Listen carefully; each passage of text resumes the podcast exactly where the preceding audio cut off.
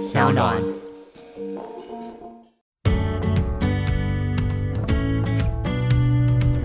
那时候就觉得哦，传直销真的好棒哦，然后或者是这个商品真的很棒，然后直到交了一个法国男朋友，那因为他是法国的商品，号称啊，我就真的飞了一趟法国，回来之后发现没有，他是骗人的。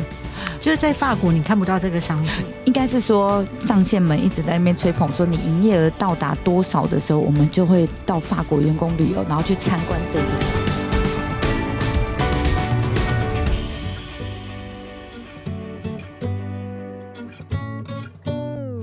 欢迎收听黄大米主持的米粉汤，差点连台呼都没有讲好，因为我今天啊要来访问的是我很喜欢的受访者，现在称为调通当中最红的妈妈赏仙呐。嗨，大家好，我是林森北路最出名的超熟辣妈妈赏仙诺。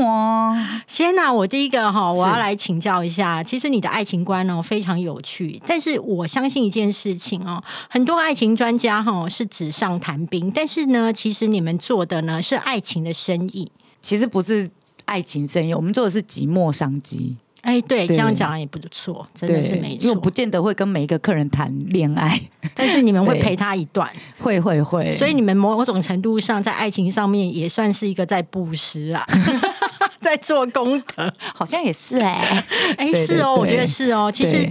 踏入的时候，踏进去你们店的时候，其实他是真的很希望有人来陪伴的。对对对。但我觉得我很有兴趣的是，一般人都会觉得说啊，我今天刚认识一个男生，不要让他知道我太多，不要让他知道我的缺点，先有一些梦幻的开始，然后呢，随着感情的升温呢，再让他慢慢的碎裂。反正他这个时候呢，已经就是爱上了我卡蝶音了，所以呢，应该也是没有关系的。可是你完全不是这么想，哎，你会觉得。我一开始我就要让他知道我最不好的一面，为什么？对我一开始呃，在进酒店没多久之后就开始玩这些招数。那当然现在比较能够抓到更多的诀窍，但早期更年轻的时候是更冲动嘛，所以就是玩的就会手段就会更更激烈。然后我以前是玩到呃，我会把 NG 女友做的事情全部做一套。这么 NG，那你就是怕人家跑掉吗？我觉得如果跑掉就跑掉，就是晚上再去店里再捞一个男人就有了。天哪，你的货源好多！对，我觉得呃，大家不要轻易的这样学，是因为我我我觉得我自己有一个一个数据库在这里，就是我自己是啊，我不怕没有男朋友，嗯，对，然后就看我要不要而已。因为呃，我们每天来的客人都是男生客人嘛，对啊，那你看我一天见十个男人，这十五年在挑中看。多少个男人了？对，那所以我当时是这样，我就觉得这些男生都好烦哦，嗯，然后这些年纪不管大的或者是年轻的或者是什么，因为其实我对另外一半没有太大的想象，我也没有太要求外在，因为我是双子座的，所以什么事都是凭感觉的。好，那呃，比如说我有教过很帅的帅哥。然后高富帅那种的，然后我有教过没有钱的，然后又矮又胖的，好，然后或者是我也有教过年纪比较大的，好，可能就是可以当我阿公的那一种的。那所以我对另外一半的要求其实没有到那么的局限在哪一哪一道菜这样子。好，那所以我就自己想出了一个方法来测验这些男人 多 NG，就是比如说我决定我要跟这个男生交往之前，我就会开始玩夺命连环扣。然后我就会希望他就是报备行程，然后接下来就是我会跟他要一大笔钱，看他会不会给我。怎么要钱？你知道吗？我好想跟男生要钱哦，但我都没有办法办到。对等一下可以教你。然后接下来是呃，我可能就是会禁止他跟异性接触。是好，然后我会请他删掉所有的，比如说交友软体。但因为我以前那个年代没有交友软体，天哪，好可怕哦！我觉得禁止跟所有女生接触，然后还就是删掉他所有的交友软体。大部分大概百分之五十的男生这时候都已经冒冷汗，卡了我准备酸呢。对，然后接下来就是叫他做家事，然后或者是叫他就是他要照顾我的生活什么之类，然后或者是我随便一个小事我就可以乱发脾气，即便我其实没有在发脾气。或者是他，比如说跟某个女生去吃饭，没有跟我讲，然后我就开始大哭，这样子，我就会开始歇斯底里这样子。那这样我就想要看他的反应。那这样，如果假设他都还留下来，对他如果真的这些都通过了，那我这些动作我都不会做了。比如说看手机或者什么之类的，我都在交往前期我都会做，然后真的，哎，比如说，就我那时候玩的这些招数，他都通过的话，其实我后面都不太会做了。你等于前面很严厉啊，对对，后面很松，对，然后后面的话，他就觉得，嗯，你怎么了？你，哎，你怎么没有骂我？怎么，或者是，哎，你怎么突然对我这么好？就是后面随便给个甜头，他都会说，哦，你好好哦。但这个招还不错哎，就是他先，就是他以为你都不会对他好，然后你突然对他好一点点，他就很感动。对，那其实我只是觉得哦，这些测试都玩过了，OK，那没事。哎，我有另外一个好奇，一定要今天要请你来解答，因为你知道，其实林森北路那边呢有很多就是名牌包包店。对对对。然后呢，我有听过一个说法，就是呢，小姐让客人买名牌包。那其实有跟店家串通好，嗯，就是他买了之后，我拿走了包包，我隔天把包包拿回来，你给我现金，这是真的吗？这是真的啊，连内衣裤都可以这样玩，内衣裤都可以。对啊，就是在林森北路那附近，就是有卖那个内衣或者是性感内睡衣的专门店，就是它就是看起来就像一般的卖内睡衣的店。对，然后我那时候就最爱带客人去，就是买内衣。那你要怎么跟客人讲？因为我的上就是我的上围是比较丰满的，对。然后我就会跟客人，就是比如说经过或者是在附近吃饭的时候，我就会说：“哦，好想买一套新的内睡衣哦，或者是新的内衣这样子。”就是那个内衣都松了，好。然后客人就会说：“那如果买那个内衣给你看的，就因为那时候都习惯穿一套上下这样子的，就内衣内裤。”内衣内裤都一定要一整套那种啊！就算我没有跟客人干嘛，就比如说我牵小手而已，或者是我跟我跟客人只是普通朋友，那我就会讲说，我好想买一套新的内衣，但是内衣好贵，一套三千多块，因为我都会买一件内衣，然后两件内裤替换着穿，然后就跟客人讲这个，然后客人就会说我买给你，但我可以看吗？然后我说看什么？你这变态这样子，然后我就经过，然后就。哦，你看这一套好漂亮哦！然后客人说：“你去试，你去试这样子。”那我就进去试衣间，然后穿好内衣，然后就拉开帘子给他看一点点。你觉得这颜色好看吗？然后客人就喷鼻血，这样哦，好看，好看，好看，好看。然后呢？然后我就可能买个三四套，然后客人付钱，然后隔天再去店家就七折退，七折退。对。那我有个好奇哦，你为什么在第一轮客人就说？呃，那我买给你，然后我可以看吗？你那时候居然是第一时间是跟他说不行，不行啊，因为我不会跟他干嘛。哦，对啊，我不会跟他干嘛，他可以买东西送我，那也是你自愿的，但我不会跟你干嘛。所以客人会，客人的意思可能是说，那到房间脱给我看。对呀，然后我就会说你这死变态。哦，对，然后或者是说，如果你是想要这样的话，那你不要买内衣给我了。哦，但是他没有想到说，哦，还有啥秘书可以看，就是可以看，对他可以看我换完内衣之后，我会那个那个什么更衣室的那个帘子，我会拉一点点让他看，然后他就哦，然后就好好好，真的很有礼貌哎，就是没有让人家空手归的，对对对对对，我就很好奇，那包包该怎么办？包包的话，我之前是听呃其他的红牌小姐是这样玩的，就是他们会买同一个款式。比如说 Louis Vuitton 的 Speedy 包几寸的，然后就是呃家里会有三个，一个是全新的，一个是用的差不多，然后一个是烂到爆的，对，比较烂一点的。是，然后大部分都是三百九或一百九的包包比较多。那比如说他在经营这个客人的时候，一开始跟这个客人出去，他会拿比较便宜的，一百九或三百九的包这样子，而且都是快要坏掉的那一款哦，快要坏掉的，重点重点。然后客人就会说啊，你都没有。好一点的包包吗？这样子，然后小姐就会说：“我也很想买啊，可是我就觉得太贵了之类的。”好，然后你抓到某个程度的时候，客人就开始会因为想要追你，就会开始上贡品了。嗯，啊，比如说你生日或者是什么什么之类，开始上贡品了。那个小姐她就会都会要求 Louis Vuitton 的 Speedy 包同一款，对，好，然后呢，她就会呃，客人就会买给他。然后他到手之后的隔天，真的直接拿去卖掉。然后因为家里有一个看起来是差不多新的了，他就背那个出去，然后跟客人说：“这是你买给我的。”这样对。然后比如说很早很早很早之前买给他的，他就会背那个状态比较旧一点点，但又没有太烂的。然后或者是比如说他已经离开很多年，然后再回来台湾，他他就会背那个比较烂的。你知道要当到这样子的小姐，记忆力记忆力要很好哎，因为像我是金鱼脑，你知道吗？对，所以我都说哦，真正的红牌都是记忆力超好的。像我以前那个妈妈桑，一年前来过的客人坐哪里、喝什么酒、叫什么名字，他旁边坐哪个小姐，这妈妈桑都记得哎，哪像我是个金鱼脑，所以我很不会说谎，因为我一说谎，我就哦 有吗？有我讲过吗之类的，我就太容易忘记。你看那个小姐记忆力有多好，她知道哪一个客人有买包包给她，而且是差不多哪一年的时候，她才有办法拿出那些包来耶。那我也很好奇哦，那这样子他去退的时候，嗯，他也是拿到七折。的价钱可以拿回现金吗？我觉得是送到二手名牌店啦，不会是送到专柜啦，专柜不会给你收啦。OK OK，因为他如果退刷也是退回去原本的信用卡。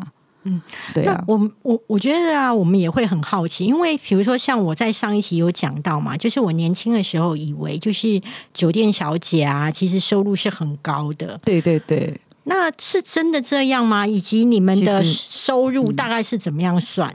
为什么那么爱？包含不认台湾或日本，你知道吗？我为什么对酒店文化非常喜欢？我喜欢到就是只要就是那个男公关跟女公关出书，我都会去买。然后我就发现一件事：女公关很爱秀她生日的时候被开大酒，有多少多少香槟塔？对，香槟塔。那我就很好奇啊。那请问一下，你们的收入真的好吗？以及他怎么样？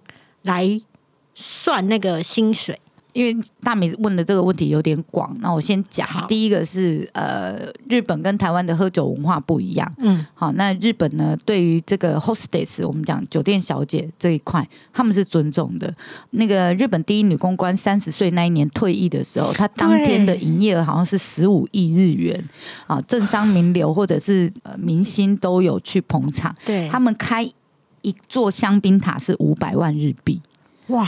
对，然后他还有那个法国香槟王，就是那个东贝纽的那个品牌，为了他特别制作他的酒标。是好，那是因为在日本，hostess 也是一份工作。然后他们尊重这一份工作，可是你把这个文化放来台湾，不赶快，台湾会觉得你就是包包换包包，你就是爱慕虚荣才会去做酒店，你就是辛苦的是不值得，嗯，这也可以做酒店，是好，所以我们对。呃，酒店的专业，台湾人是不认同的。会有什么专业啊？你有刚才底下邻居啊，那个给笑，你要跟我下面还要专业。好，那这一块呢，又是另外一点呢。因为其实酒店小姐是真的有专业的，只是他们自己不知道。然后再来就是我们普遍的台湾人不认同专业这件事。比如说你的朋友是在设计公司，哎，你就帮我设计个 logo 啊，的规配规配啊，你俩那我现在困难呢。啊，哪个修集大米，你就帮我想一下文案呐。就是你这么有。那个天赋就不过就帮我想个五百字，我还有人跟我说你帮我经营粉丝团，对对对，就是 大家就普遍的不尊重专业，所以其实这个文化哈放在日本跟台湾是不一样的，是。好，因为在日本你爱我就来店里开香槟塔给我，好，但是在台湾的酒店小姐不是这样，是如果你爱我就买房子给我，买车子给我，不要给公司知道。哦，好，那所以文化上面是不太一样的，对，好，然后再来就是因为我们普遍的歧视跟。呃，就是对于酒店这个行业是有偏见的，所以没有多少人会愿意站出来说，对我就是做酒店小姐，没有人敢骄傲的出来讲。那更何况是像在日本，人家罗兰都出书，还出周边商品，真自豪的跟你讲说，我是那个关东地区 number one，我现在要做到世界第一 number one host 那个 hostel 这样子，根本没有就文化的差异。好，来第二点，因为我有在做那个台北市娱乐公关经济职业工会的理事，是在去年疫情，我们八大行业停了。五个月，台南就有个呃舞厅小姐跳楼自杀了。然后那个新闻一出来的时候呢，新闻就说哦，她年轻的时候是红牌，好，然后因为经济压力的关系，然后进去酒店上班，然后也曾经红极一时，就这样写，曾经红极一时这样子。然后但是因为停业了五个月了之后呢，受不了经济压力，然后跳楼自杀了。你知道下面的酸民就开始写啊，你曾经红极一时，你为什么不存钱？你为什么不买房子？你为什么不做理财规划？或者你为什么没有收入？才五个月，你为什么？对呀，怎么会这样子？经济压力，你以前一定都乱花。这个就要讲回来，因为我们在做职业工会哈，其实我们成立的第一年刚好遇到疫情，我们本来应该要专心的招募会员的，就是因为我们的对象就是我们的会员对象应该是同业人员，就是一样是做八大行业的这一些小姐都可以来呃职业工会投保，因为。酒店其实不会帮你投保劳健保，好，那你来投保工会，我们还会相对的直灾给你，就是做申请理赔什么之类，或心理咨商免费的什么之类的，或者是身体健康检查，whatever。好，我们那时候就有收到一个个案是这样，的好像是某个议员跟我讲的，就是我们在参加某个座谈会。某个议员跟我说，就是那时候他们在食物银行那边在整理物资的时候，那我们工会的人也在嘛，好，因为我们要。我们那时候因为疫情，然后开始在发放物资，我一整个我的店都变成那个干妈店没哦，尿布啊，什么奶粉之类的。有一个小姐就抱着一个应该是未满对未满一岁的小孩，然后就抱过来，然后就站在那个食物银行门口，就站在那里。然后我们工会的人就过去问了，就哎呃你要找谁吗？然后他就眼眶泛泪了，说呃我住在万华，然后我在调通工作。然后就讲到这，然后就停住了。那我们家的工会人就知道了，就开始问他说：“你需要哪一个奶粉？你需要哪一个那个尿布？”这样子，因为其实就像现在一般酸民讲的，他会说：“你就做酒店，你怎么可能会不够钱？然后或者是你曾经红极一时，你为什么不存钱？”我要讲的是，你没有经历过我经历过的，你没有办法体会。我可能是原生家庭非常破碎，我有可能是我精神上。本来就有问题，那我也有可能是有各种不同的原因，我可能是呃老公负债，又或者是比如说我本来以为我是个快乐的家庭主妇，结果我老公外遇，或者是他跟我说他要单身，好，就像那个什么王力宏、李静蕾那个那个案子一样，哦，我不想要让外面的小三觉得呃就是有压力，所以我想要恢复单身什么之类的，对，就是大家有种种的问题，好，我为了抚养这些小孩，我因为其实呃。八大行业里面最多的是单亲爸爸跟单亲妈妈，好，因为我们的上班时间弹性。那酒店呢，又有一点像社会安全网接不到的这一群人的另类安全网，因为你知道，呃，低收入补助是如果你的直系亲属有有不动产的话，是你没有办法做申请的。可是我跟我的原生家庭就已经是闹翻了啊。对啊，我根本就不可能会靠我的原生家庭，我也跟他们可能也也已经很久没联络之类的。可是我就卡在这，我无法申请任何的补助，这样子。好，那可是酒店不一样的是什么？他不会看你年纪，他也不会看你年龄。好，然后他不会看你的身材，他也不管你的学历。然后时间又有弹性，你可以可能一个礼拜上三天班，你就这一周的生活费了。对，然后呃那个时候八大行业停了五个月，你知道多少人就是真的是呃我可能。改换跑 Uber 或者是什么之类都无法去负担我原本应该要负担的。我今天就缺钱才进来这个地方上班，嗯，对。然后你现在叫我转职，我也希望我有转职。就是我们不像你们这些一般人，就是你们有高学历，你们还有呃良好的原生家庭。你知道最恐怖的是什么？我曾经听过一个案例，那个小姐真的非常非常的坚强。她小时候就被她哥哥强暴了。他跟他妈妈讲这件事，他妈妈因为比较传统女生，就是家丑不要外扬，跟他讲说你就当没事吧。然后哥哥就觉得，反正家里人都没人反对，那我就持续的侵犯他。好，然后呢，因为他呃从小就在这样子的家庭环境成长，现在爸爸又很严格，然后什么都不敢讲，所以他精神上已经出现了一些问题了。好，然后呃，因为个性跟精神都已经有点扭曲了，所以他在学校也是呃一直被霸凌的。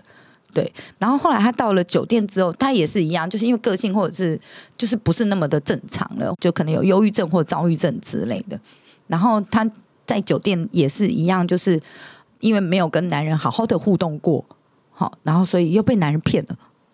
对，因为他对男人的那个观念或者是感情观或者是爱情观，就是不是那么的。大家一般传统可以想象的，对，然后所以他又被男人骗了，那他辛辛苦苦赚的钱又被男人骗走了，然后好，我们讲说哦，可能惨一点，他又生了一个小孩，或是两个小孩被男人骗了嘛，因为原生家庭就没有教育他，呃，爱情观该怎么走，或者是正常的爱情观，你可能也不能怪他哦，因为他的父母亲有可能家庭观跟爱情观本来就不正确。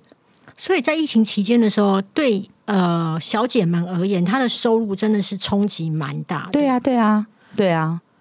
那有小姐因此，比如说试着想要转业吗？这有啊，这当然有，一定有。就是比如说，我可能就刚好转成白天的，或者是我去工厂上班，我也撑得住什么之类的，这些都有。因为其实你不知道的是，哈，呃，全台湾在做这个。即墨商机，我们直接讲即墨商机好了。有上百万人呢，有上百万人在做寂寞商机。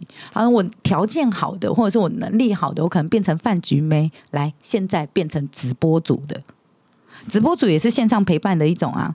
对哈，我刚刚在讲说，现在这个，我们讲的风俗业，我都统称这个叫风俗业哈，在日文都是都是那个夫手这样子。以前的人，我可能。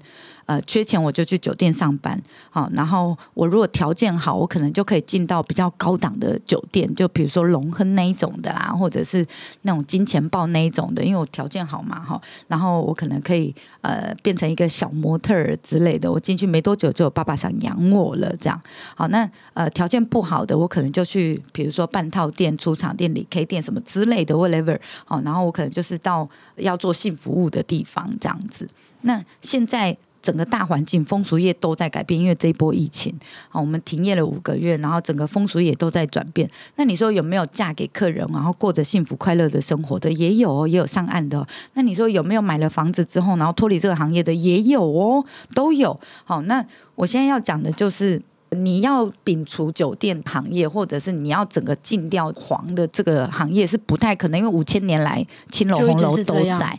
那这个陪伴商机只是在现代这个社会，它变成是另外一种陪伴方式了。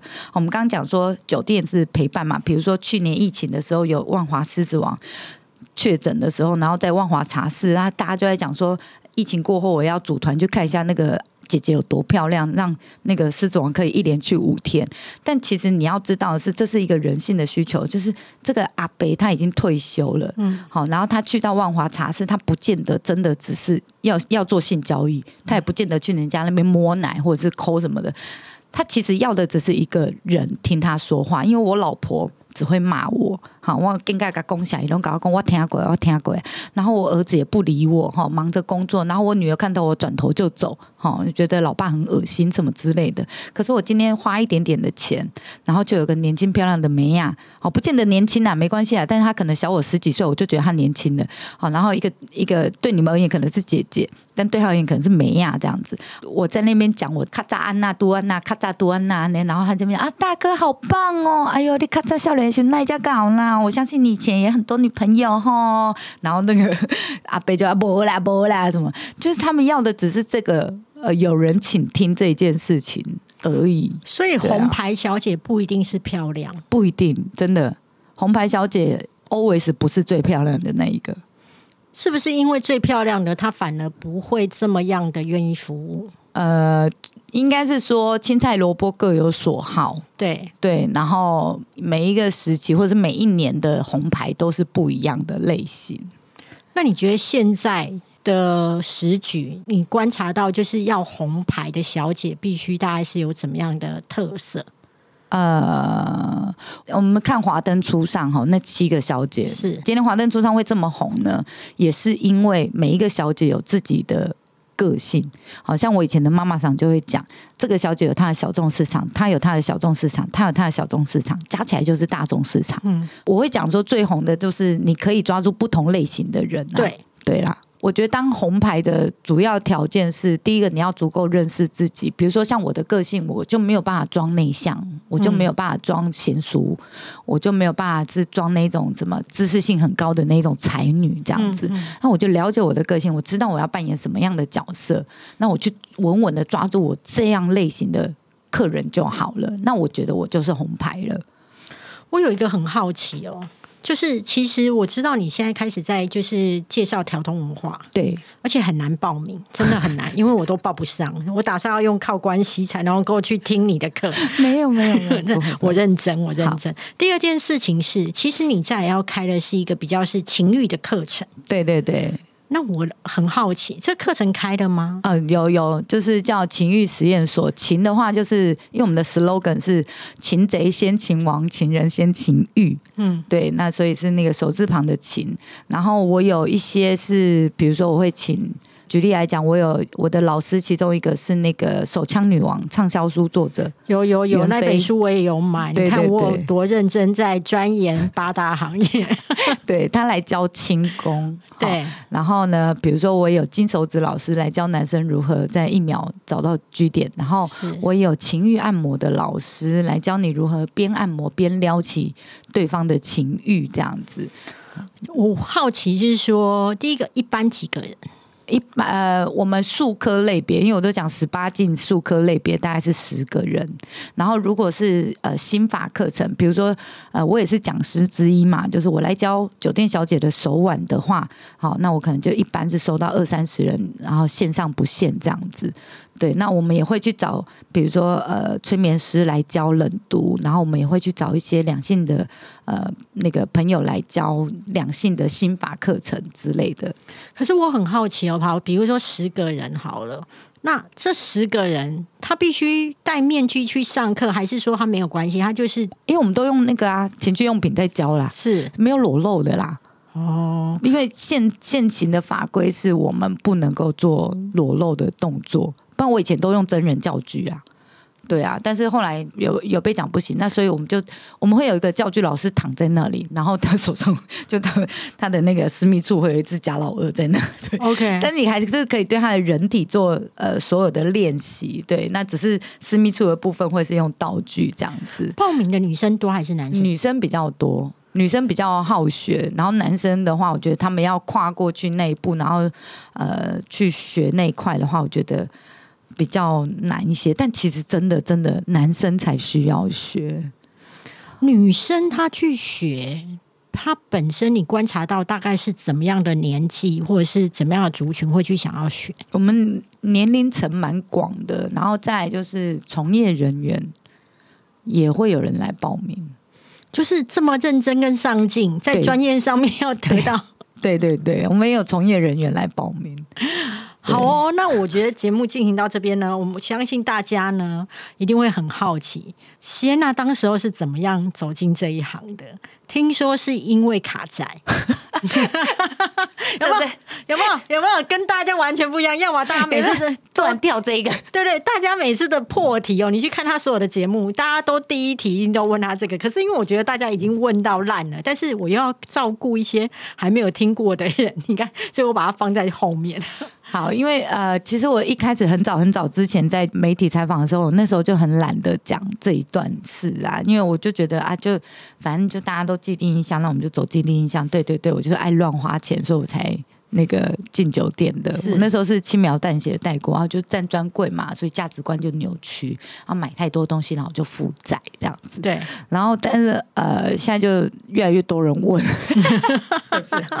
好啦，我就以前在站专柜的同时，我还在做传直销。嗯，对，然后那时候是薄差精油，自己消音的，就是我二十二、二十三岁的时候，那时候。就是被洗脑的很严重，在传直销那时候很盛行嘛，那时候好像就是讲说，呃，你只要大概花二三十万，你就可以成为经销商。嗯，好，那经销商的话，就是你卖产品，然后跟带下线，然后你就可以做被动性的永久收入。对，就比如说那时候 New Skin 或者是安利，哦，那时候超多的哎，然后还有什么呃调整型。对塑身衣之类的，我我印象超深刻的。那时候就是呃，传直销真的是一大堆。然后那时候我就体验用那个熏香精油，我觉得很有效。然后那时候他们又在那边讲说，这个是有医疗功效的，对，很不错啊，就不像现在一样是。你不能号称有医疗功效，嗯，对。然后我那时候就是我很认真把它当事业在做，然后半年我就大概二三十个下件，超快的哦。对，因为我我口才好啊，对，好。然后呃，我那时候还做到比我的上线更好，然后我的上线还因为这样得了忧郁症，嗯，因为他觉得你你太厉害了，显得他因为我们的上线就我的上线的上线会盯他嘛，嗯，对呀，会说哎。你看他，你这一只脚这么粗啊，其他脚都这么细，你要不要多加油一点？然后再来就我们的人脉有重叠，因为他是我的好朋友嘛，所以我才变他下线嘛。嗯，然后我们的人脉有点重叠，可是这些人脉却又是往我这个方向来，那他就会不平衡。嗯，这样子对。好，反正这这个就听起来很好啊，而且你已经带这么多了，感觉上面跟酒店其实是没有什么关系的。对，然后我那时候就觉得哦，传直销真的好棒哦，然后或者是这个商品真的很棒，然后直到。我还印象超深刻，就是我还卖到一个三峡的一个用户家里，然后他们家就是真的蛮穷的，真的是家徒四壁，就是那个墙壁是有壁癌，好，然后都没有钱整理，然后真的是睡木板床那一种的，然后真的是家徒四壁。但因为爸爸有气喘，然后所以女儿非常孝顺，就想要买这一组五千多块，在在那个十十几二十年前，那五千多块其实已经相当于一万多块的价格，就现在这样子。然后他就觉得这一份商品是可以改善他爸爸的呼吸道这样子。因为我也是呃很相信我自己的商品，所以我就说对我呃绝对可以的。然后还把它卖给他，你知道吗？嗯啊。那时候就交了一个法国男朋友，那因为他是法国的商品，号称呐，我就真的飞了一趟法国，回来之后发现没有，他是骗人的，就是在法国你看不到这个商品，应该是说上线们一直在那边吹捧，说你营业额到达多少的时候，我们就会到法国员工旅游，然后去参观这个工厂，好，然后你就知道这个，你就会知道之后我们是法国的。商品，然后在法国生产流程，对对对，然后原呃原装进口进来台湾这样子，好，然后呃你也可以到这个旗舰店去看，对，看我们的博差熏香精油的旗舰店这样子。然后后来我就是因为那时候交了一个法国男朋友，然后我就飞去那里嘛。他去上班的时候，我就自己去找那一家香榭大道的上线门说的旗舰店。你很你很认真在经营，所以你才会去想要找那个，因为你觉得如果我看到了，我回去之后可以跟下线们讲那一家有多好。然后我就去了之后，发现它是一个卖餐巾纸、餐具，然后就是整个都是呃生活用品的一家精品店。然后我们的精油只有摆在那边，就只有那么五瓶，然后包装味道都跟台湾的不一样，那我吓坏了。然后我就五瓶都买下来，然后因为我太过震惊了，因为这件事情对我也在太震惊，怎怎么会是，就是我我这么相信的商品，然后竟然不是那个味道，不是有你心中认为的那样的高规格，甚至也没有医疗，对，它就是一个小小的一块在那里，然后我就真的太惊讶了。然后我还记得我坐在那个左岸咖啡，不是有一整排的咖啡厅吗？我还坐在那边大哭哎。我就在那边买一杯咖啡，然后那个法国人不知道跟我讲什么，我好像坐外面还要另外收钱，他在噼里啪啦跟我讲一堆法文，因为我听不懂，然后我就把零钱拿出来，然后他就拿走了几个，然后我就想说坐外面还要另外收钱了，我都已经这么惨了，然后坐在那边大哭哎，你哭的应该是觉得说这个事业的梦破了，对，然后我我还去那个家乐福超市。然后把所有上线当时在洗脑我的那些精油，你知道我还加加价，就是因为飞回来心里超重嘛，我还加价，就一定要带回来给我的下线看这样子。你带这些回来为什么？因为它跟我们在台湾的就是不一样。那那时候开始陆续就有新闻踢爆说，原来是在台湾的工厂分装的，根本就不是法国原装的这样子。然后我那时候就是大概在台湾就是犹豫了一个月，然后跟我妈商量。但我妈非常反对，因为要退钱给下线这件事情。但我还是照做。然后呃，我就犹豫了一个月之后，就跟我所有的下线说我不做了。嗯，因为三峡那件事打击太大了。然后我说我我没有办法做了。然后我我我协助你们退货，就是你们要做你们就留下来做。好，那你们不做的，因为我那个东西都带回来了，他们也都知道真的都不一样。这样好，然后我说我呃，你们自己决定。那你们开过的开过的公司就不会退嘛？我说半价给你们买回来。然后我那时候就急速负债到八十几万。我本来是有赚二三十万，在这半年，就我丢出去的钱已经有回收，然后又倒赚二三十万，嗯，这样子。然后，而且还是兼差的性质，我就觉得哇，这份事业真的好棒哦！对对，然后又有机会可以赞扬我妈哦，因为当时候洗脑的规格就是我我我原本是一个 nobody，然后结果变成 somebody 这样子，然后我还可以在呃台前面，然后去赞扬我妈，然后感谢我妈，感恩我妈咪这样子，然后就是他会有一些成功人士的感觉，对对对对对，那这样子你的下线就真的开始。把货品就是请你退钱吗？对对对，就是有一些呃，因为我没有办法退到每一个人，因为我那时候二三十个嘛，好，然后我那时候就是已经能能够极度扩张的，已经能做的都做了，什么就去 America 去用钱代钱什么之类的。那因为我是呃有正职工作，我是专柜小姐，新转嘛。啊，所以我的信用卡额度都很高，就随便下来都十万起跳这样子。那我就开始借钱，然后或者是刷卡，或者刷卡登很金呐。对对对，灯很金，然后退给下线这样子。我是超可是这样子你就变成卡奴了，我就变卡奴了。对，然后我就呃那时候就觉得我应该要去找一份兼差。那找兼差那么多，怎么会？因为我觉得其实要跨入酒店业，其实需要一点勇气。因为那个时候还不像现在呃那个网际网络这么发达。对对，然后比如说我那时候也有上那个雅虎知识家去问酒店是不是很恐怖，我还记得 酒店工作要做什么。对但因为我是台中人，就是我在是台中念高中的，所以我的印象当中就是酒店就大概跟台中都是一样。金钱豹，对对对，或者是黑黑暗暗的，然后我就是要被小娘娘，对我就是要被性骚扰，或者是我就是要被灌酒，然后而且我的体质我还不会喝酒哦，才好笑。好，然后我我我那时候就下定决心我要去做酒店的时候，我就找了一个分类广告，然后上面就写会英日文行优。嗯，那因为我的英日文其实没有很好，就是大概是 This is a book, this is a pen，但是因为我个性很开朗，所以我都很。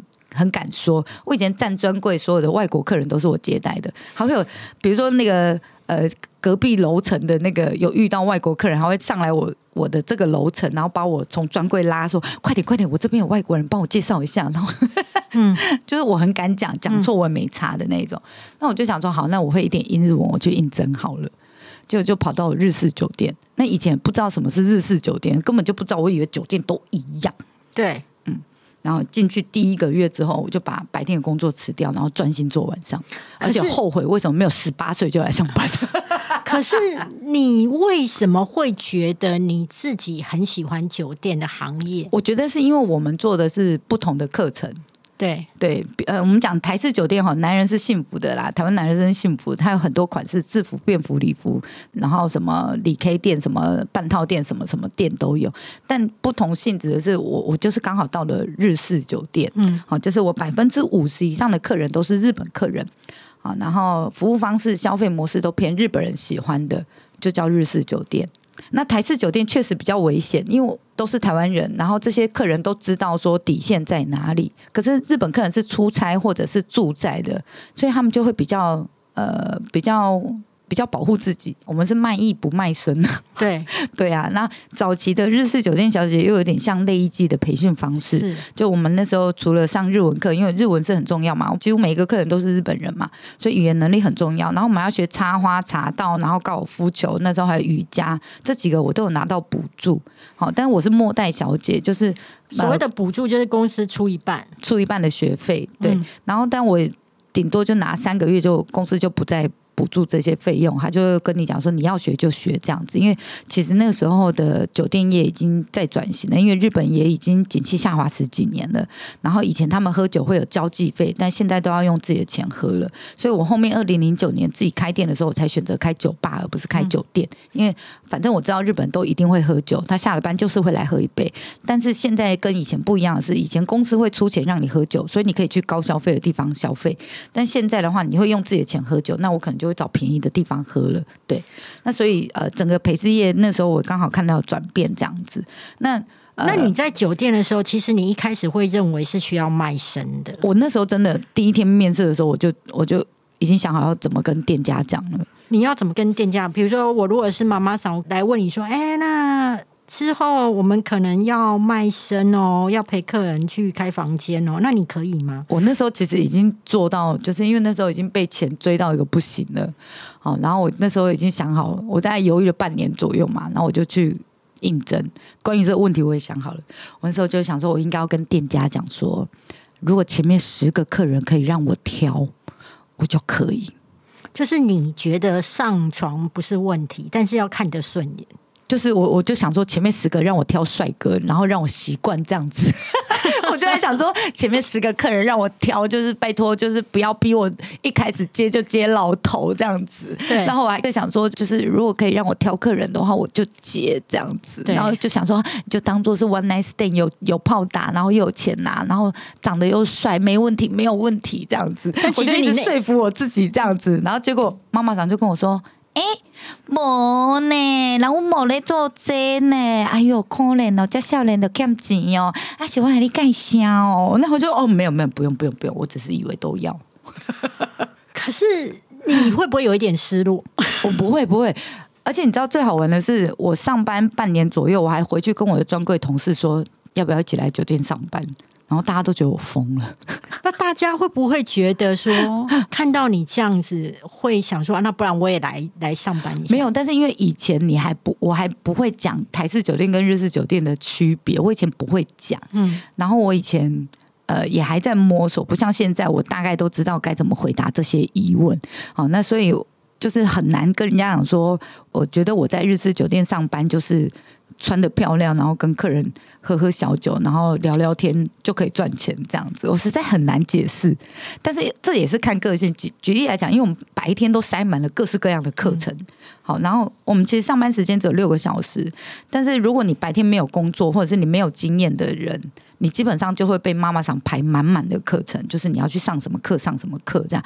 然后我记得早期是连厨艺课都要上，因为你要做便当给客人吃。天哪！对。然后，但因为我是餐饮管理科的，所以呃，煮饭这件事情本身对我就不是困难的，因为我学校就有教这些东西，所以妈妈常就没有强迫我去学这个课，不然他那时候真的是一个 list。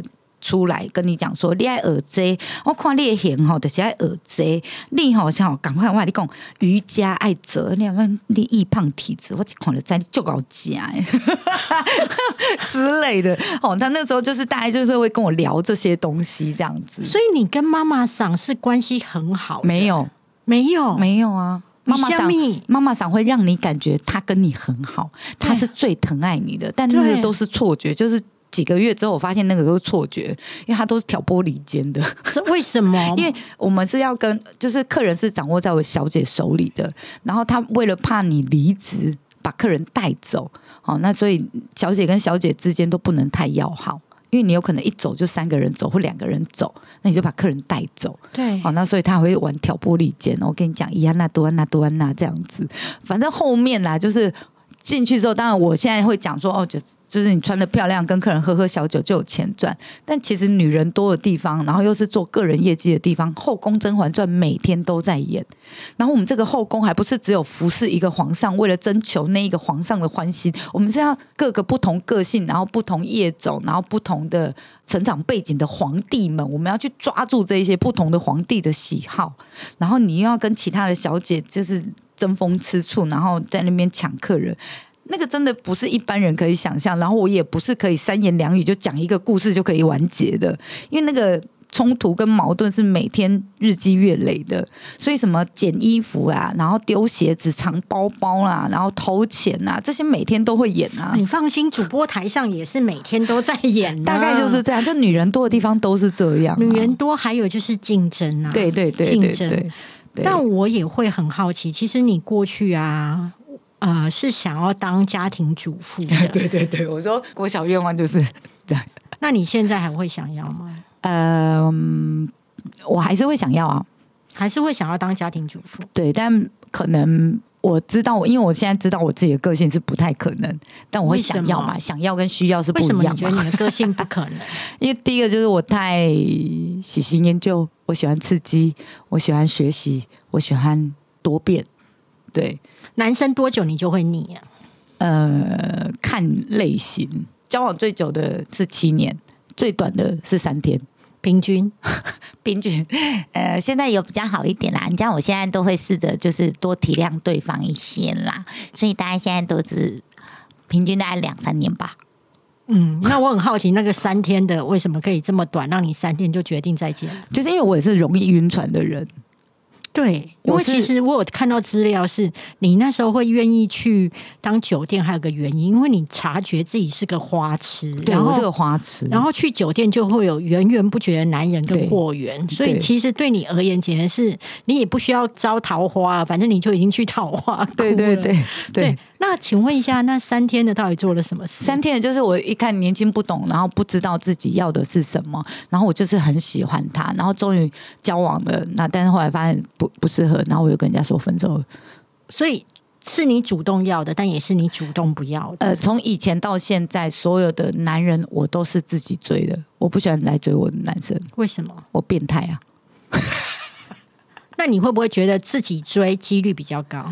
呃，也有失败过的啊，我也有追不到的啊，或者是我追到手了，我吃到人家了，结果人家发现我不是他要的女人，然后我就被甩了，也有啊，对啊。我最后要问两题，就要放过你了。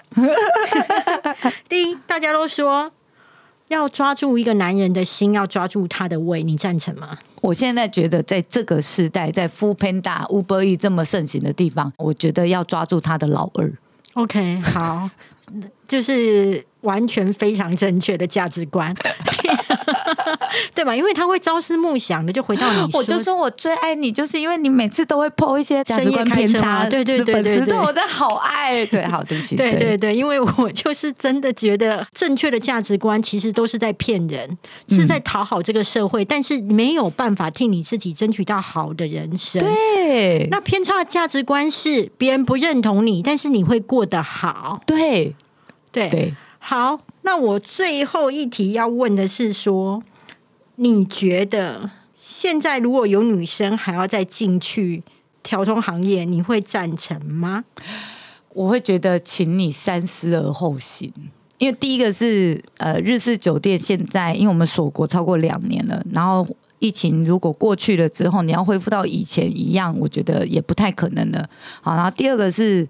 呃，如果日式酒店没有太多日本客人，就不叫日式酒店了啊。然后现在的日本客人也不像以前的日本客人这么样的呃规规矩矩了，因为现在都地球村了嘛。好，那以前会聚集在调通，是因为日本人不会讲第二语言，然后调通会说他的母语，所以他会感到安心，所以会聚集在调通。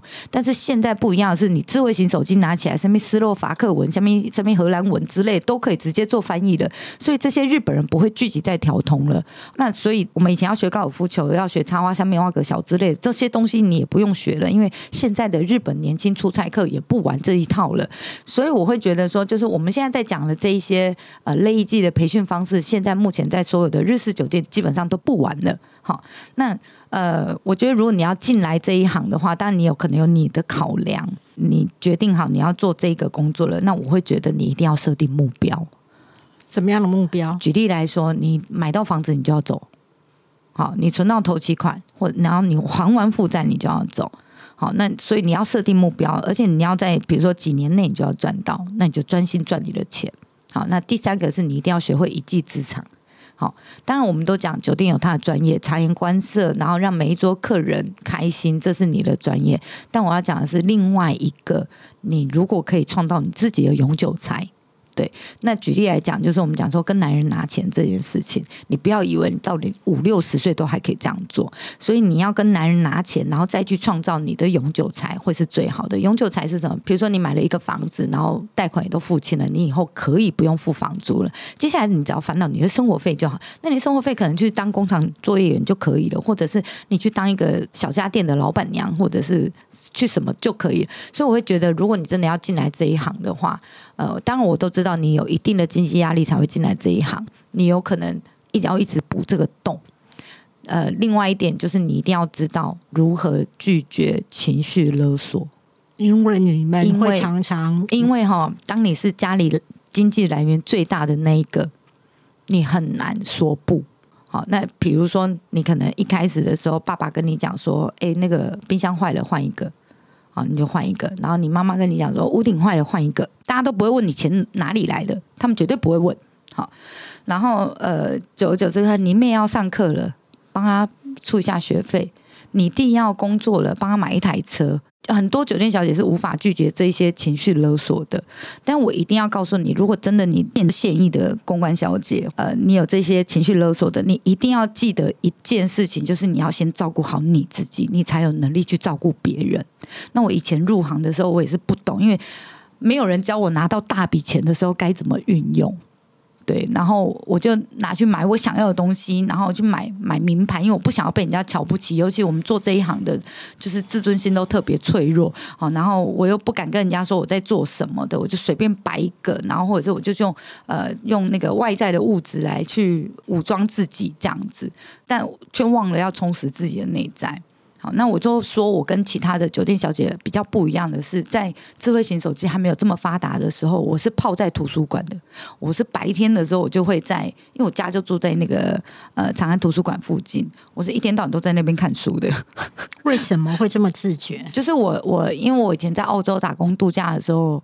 没有电视，所以我在那边养成了阅读的习惯。所以我回来之后，我还是会常常做阅读这样子。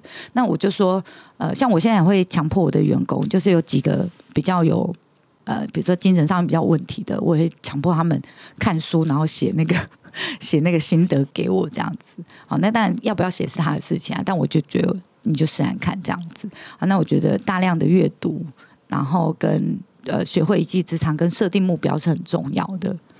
好，希望呢，就是不管你要不要进入这个行业，但是我真的也觉得大量的阅读跟设定目标，才会让你在人生求职或者是在感情路上面不迷失。好，我们今天谢谢谢娜，谢谢大米，谢谢谢，感谢你，拜拜。